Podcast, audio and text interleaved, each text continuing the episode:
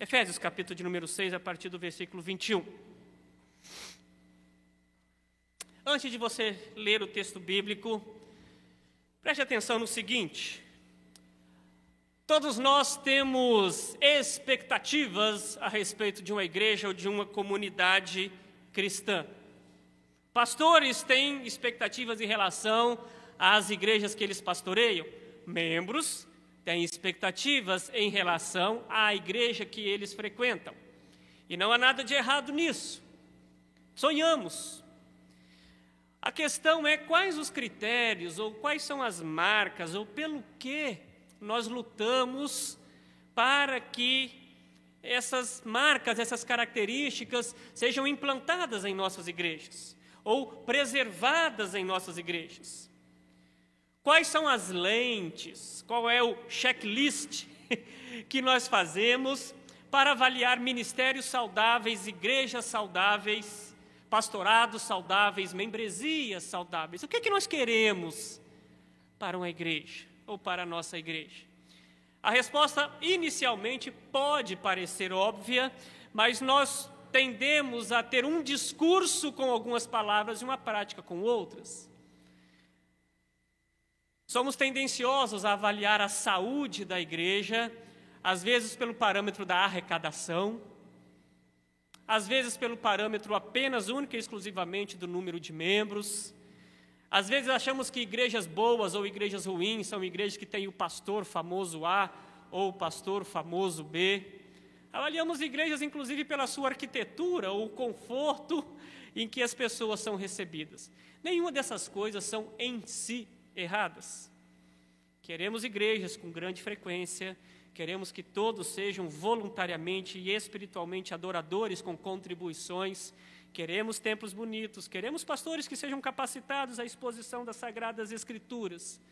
Mas seriam essas as marcas principais que o apóstolo Paulo, ou a expectativa que o apóstolo Paulo tinha em relação à igreja em Éfeso? Ou seriam essas as marcas que ele olha para a igreja de Éfeso ao final da carta? Nós estamos diante de uma carta, nunca se esqueça disso.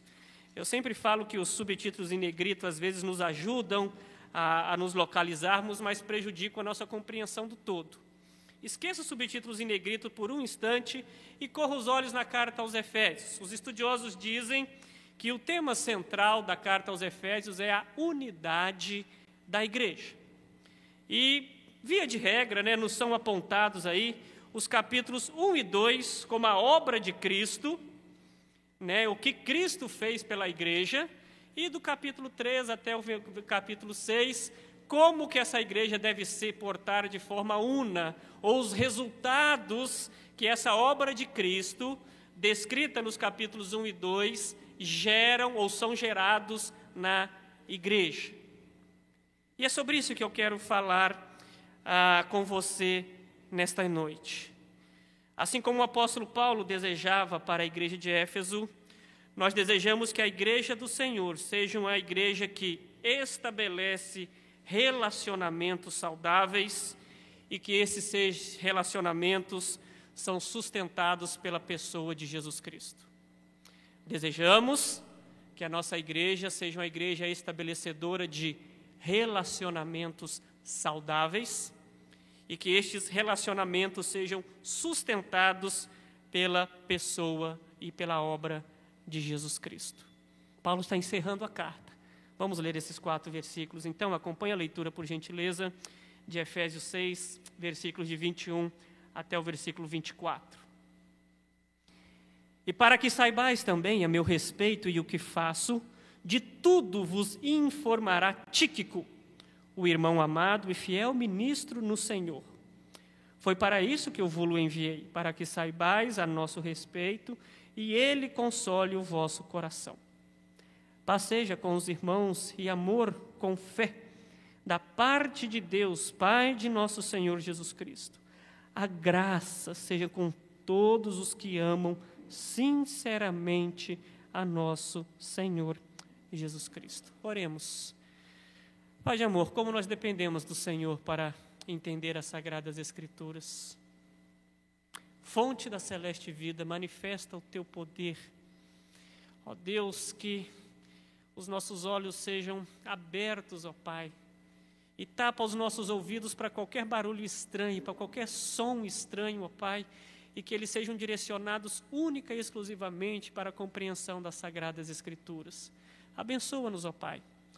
Faz de mim um instrumento única e exclusivamente esclarecedor das verdades aqui contidas, não indo além do que as Escrituras nos ensinam, mas também pregando todo o desígnio de Deus para bem da tua igreja que nós oramos. Amém. A igreja do Senhor Jesus, então, nós desejamos que a igreja do Senhor Jesus seja uma igreja que estabelece relacionamentos saudáveis à luz da palavra de Deus. Por que eu digo isso?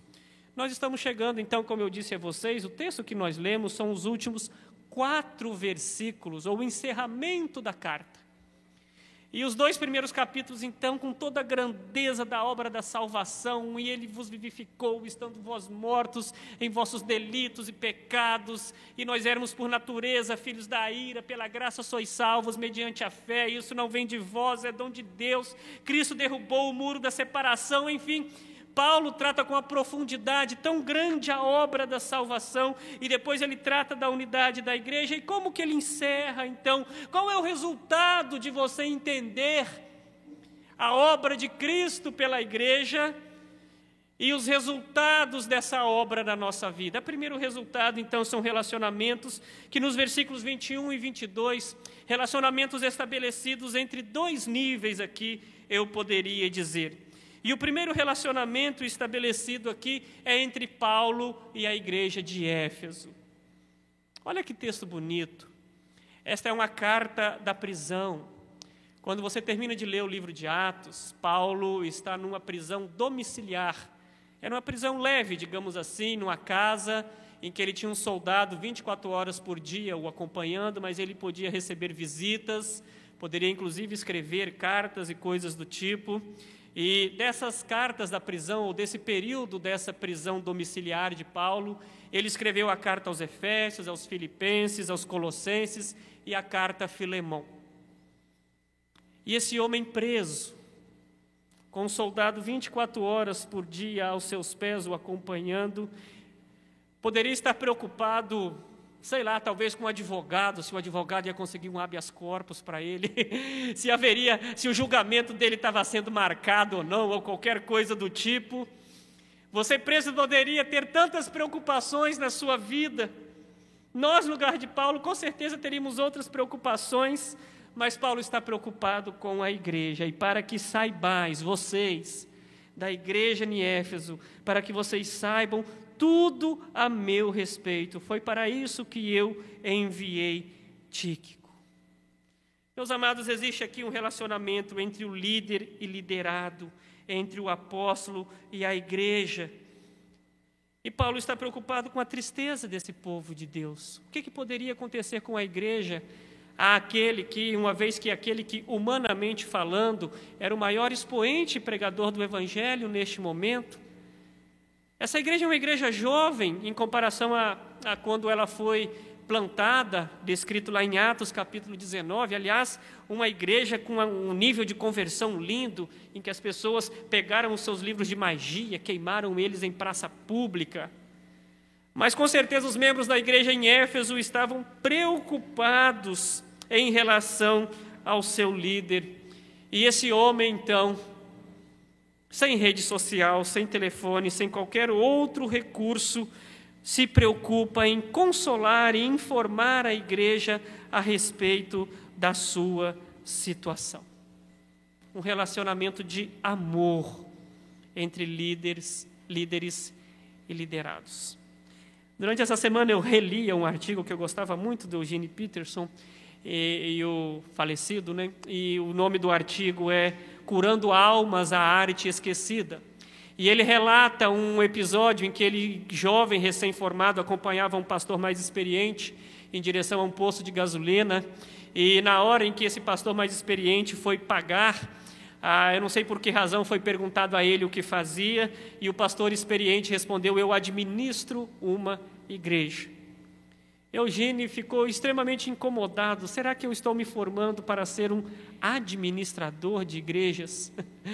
E desde então ele direcionou todo o seu pastorado a não ser um administrador de igreja, as obras de Eugene Peterson são conhecidas como ele ser o pastor dos pastores, com excelentes livros publicados ah, nessa área. Mas o que eu quero dizer aqui, meus amados irmãos, é que quando você vê essa preocupação, esse relacionamento entre Paulo e a igreja em Éfeso, você vê que líderes e liderados têm uma relação totalmente diferente de patrão, empregado, de enfim, de dono e de possuído ou qualquer outra coisa do tipo. Existe um vínculo de amor que liga líderes das igrejas e os membros dessas respectivas comunidades e sensibiliza tanto pastores quanto ovelhas. Pergunta e aplicação prática para nós já de cara. Na igreja que você sonha, naquilo que você sonha pela igreja, você tem se preocupado com a situação espiritual do outro? Ou nesses tempos de pandemia, por causa do seu isolamento, você abraçou a causa de que agora sou eu e Deus. O que importa é o meu relacionamento vertical para com aquele, para com Deus. E eu não me importo, eu não preciso saber sequer o nome daqueles que estão ao meu redor.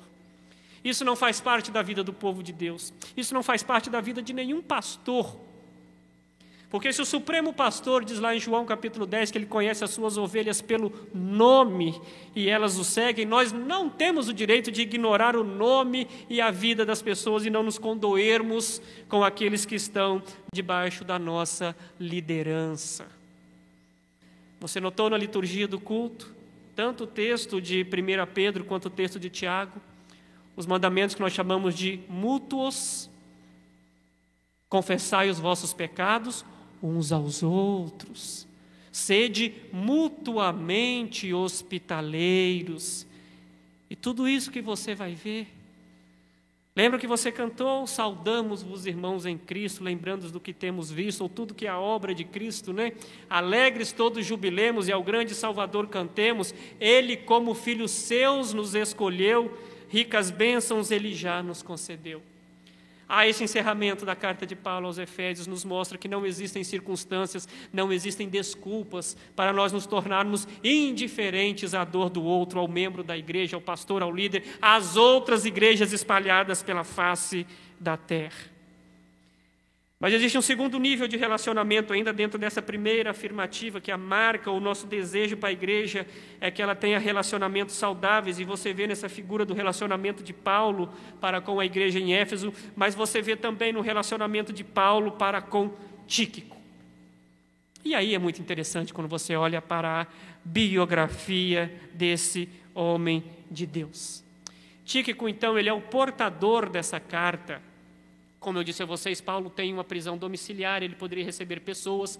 Tíquico passa por lá e leva ou vive com Paulo durante um período e leva a carta tanto aos Efésios quanto aos Colossenses. Provavelmente também é ele quem levou ou quem acompanhou Onésimo, o escravo liberto, para ser devolvido a Filemon, que era senhor e, de, e que Onésimo tinha fugido dele. Esse homem se agrupou, se agrupou ao povo de Deus na descrição que está lá em Atos capítulo 20. Ele entrou numa comitiva de outras seis pessoas e passou a fazer parte do ministério de Paulo em várias ocasiões. Ele vai ser citado na carta a Tito, vai ser citado na segunda carta a Timóteo e vai ser citado também em Colossenses como fiel ministro, irmão amado e fiel ministro e conservo no Senhor. E esse homem foi um companheiro de Paulo ao longo da sua jornada cristã. Mas quando eu olho para Tíquico, eu tenho algumas lições interessantes quando eu olho o perfil desse homem, que não tem uma biografia tão grande. Mas quando eu olho para Tíquico, eu vejo que nos relacionamentos da igreja e no perfil dos membros da igreja, existem pessoas que de certa forma são anônimas, não são tão grandiosas.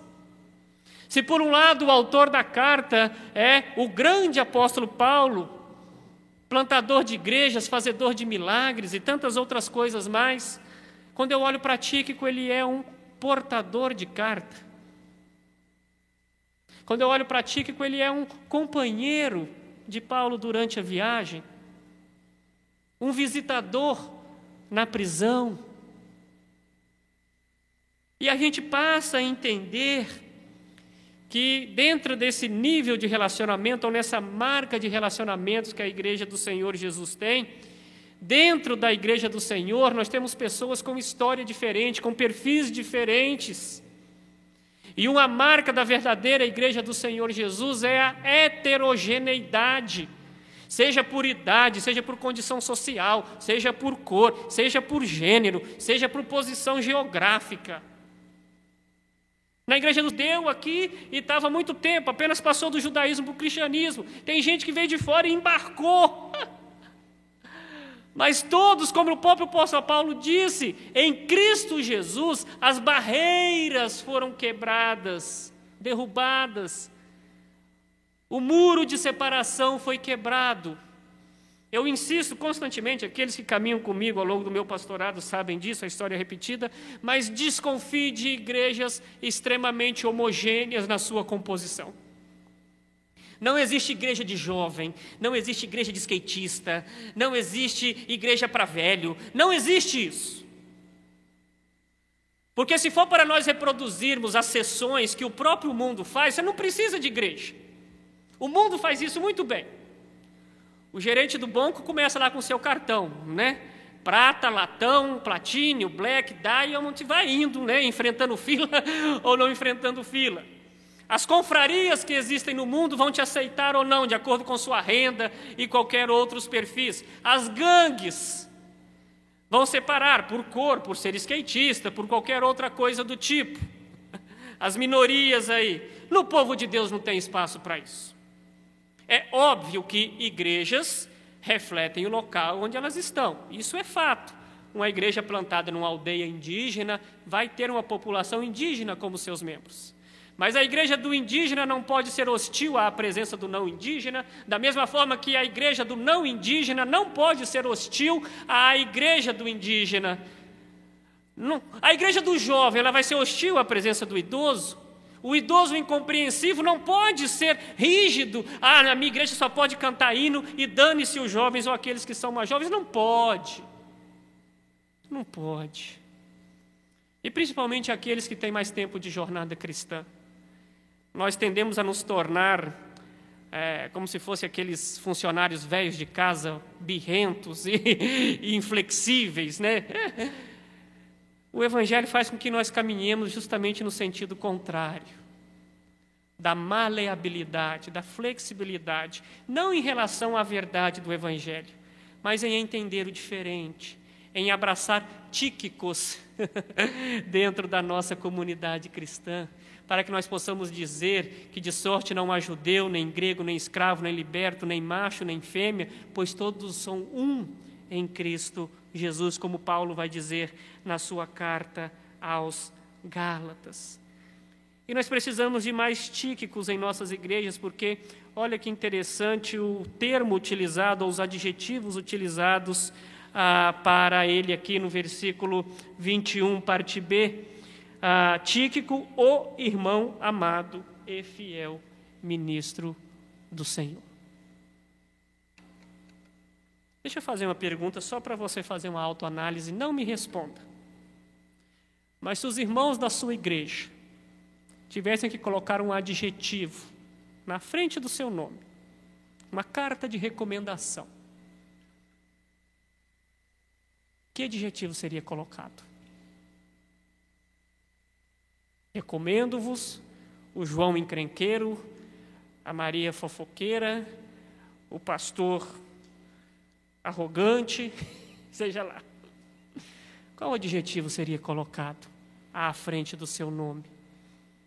Se você precisasse ser citado por alguém, se houvesse uma carta de recomendação sua no seio da igreja. Segunda verdade, é que esses relacionamentos, essa diversidade, ela só pode ser sustentada na pessoa do Senhor Jesus Cristo. Paz seja com os irmãos, versículo 23. Olha o que Paulo deseja para essa igreja.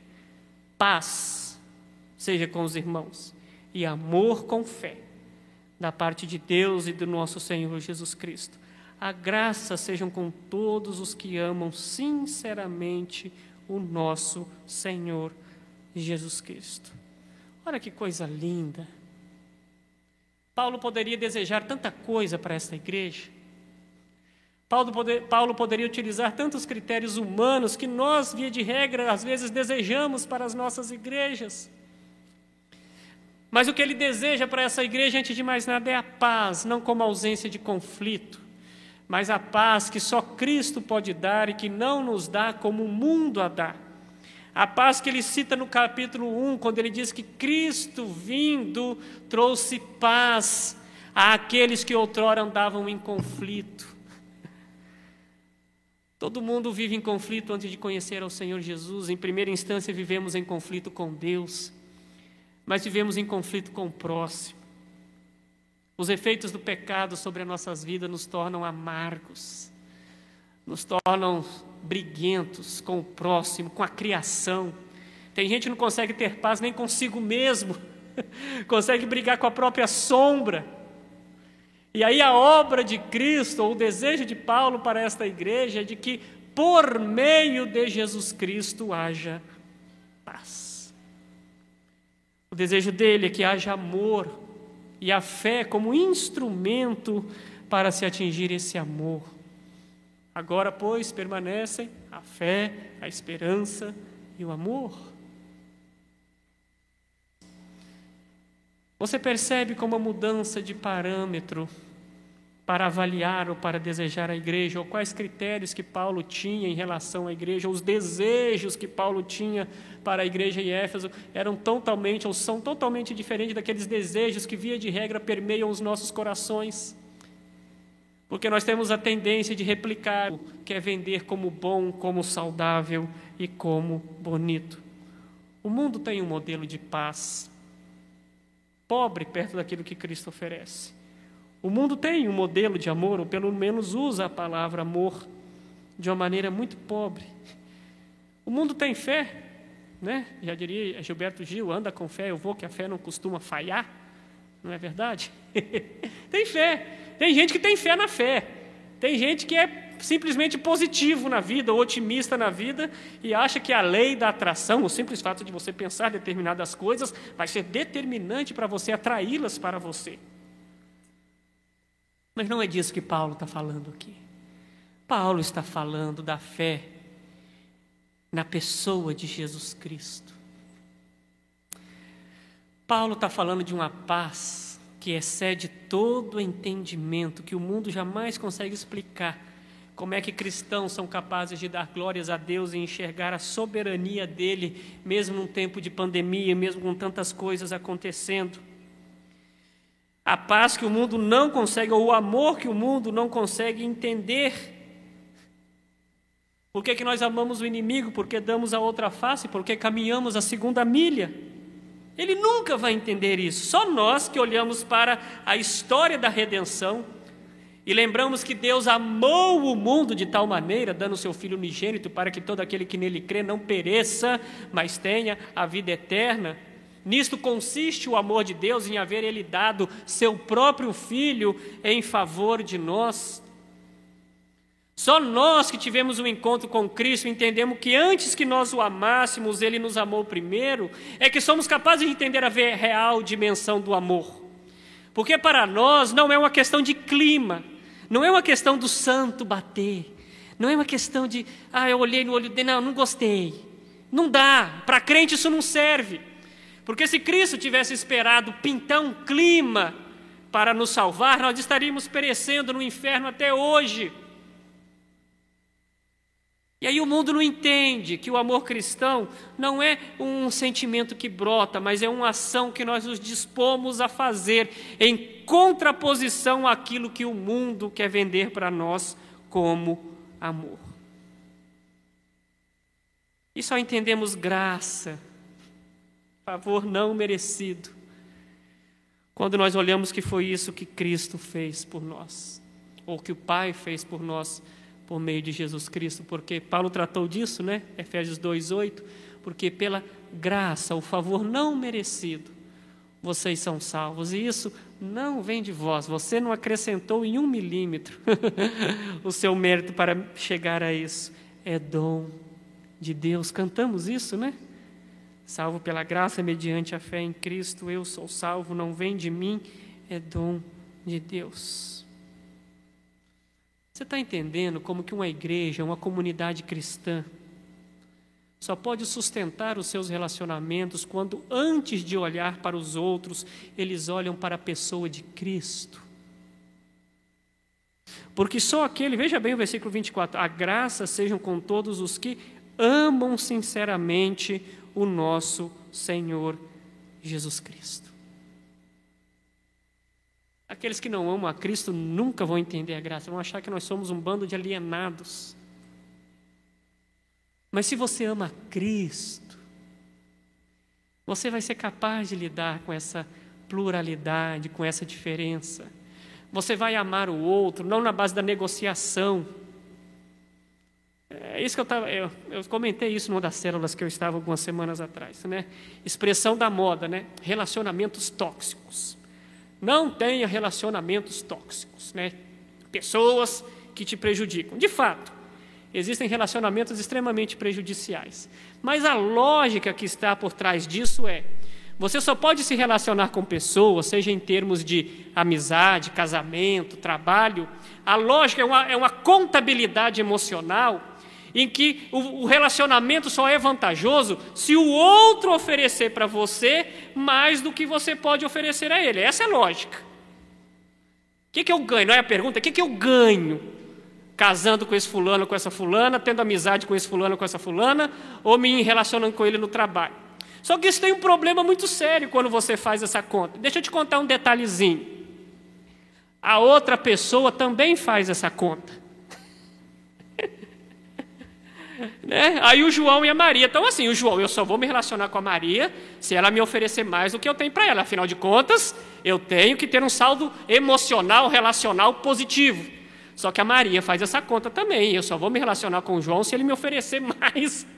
e as coisas não vão para frente. Ou se vão para frente, viram contratos emocionais pesados, chatos, cheios de regras, que se desfazem e se esfarelam. Porque o ego das pessoas não permite que elas doem sem esperar receber nada em troca. Aí a graça transforma os nossos corações justamente para o contrário. A gente espalha amor não é fazendo conta. Porque Cristo não fez conta para conosco. A gente anda a segunda milha não é fazendo conta, medindo as milhas. Porque Cristo não fez esses cálculos para se relacionar conosco. Se você entende, então, que somos como olhando para Cristo, e tendo como modelo de relacionamento na igreja e em todo ambiente que você estiver, mas no nosso caso aqui na igreja, é que é possível você manter a unidade e a diversidade. Caso contrário, qualquer outro sustentáculo de relacionamento vai se esfarelar. São bases frágeis para sustentar uma igreja, para sustentar um ministério, para sustentar as suas amizades. Está entendido, gente? Marcas de igreja saudável, relacionamentos saudáveis sustentados pela pessoa do Senhor Jesus. Isto posto, algumas perguntas rápidas eu queria fazer com você ao final desse sermão, então. Eu queria repetir, novamente, repetir novamente é redundância, né? Mas repetir. Que adjetivos as pessoas colocariam a seu respeito? dentro da igreja ou em outro ambiente, assim como Paulo colocou em relação a Tíquico, irmão, amado e fiel ministro do Senhor. Segunda pergunta que eu faço: você tem Tíquicos em sua vida? Olha que coisa mais. Já ia quase cantar a música né? mais linda, mais cheia de graça. Mas vamos lá. Mas olha que coisa mais bela. Um homem aprisionado, distante dos familiares. Tinha um irmão na fé que o visitava, que o fortalecia, que carregava essas cartas às igrejas, levando notícias dele. Divida seu fardo com amigos, tanta gente sofrendo justamente pela dificuldade em ter um Tíquico com quem compartilhar as suas prisões de alma. Talvez não necessariamente as prisões físicas, mas as prisões de alma. Tem amigos de oração, o Senhor Jesus tinha. Nunca se esqueça disso. Quando as multidões apertavam demais Jesus, ele se saía com os doze. Quando estava meio cansado desses doze, ele separava três e ficai aqui, vigiai e orai comigo. E desses três, as Sagradas Escrituras relatam que havia um discípulo a quem Jesus mais amava.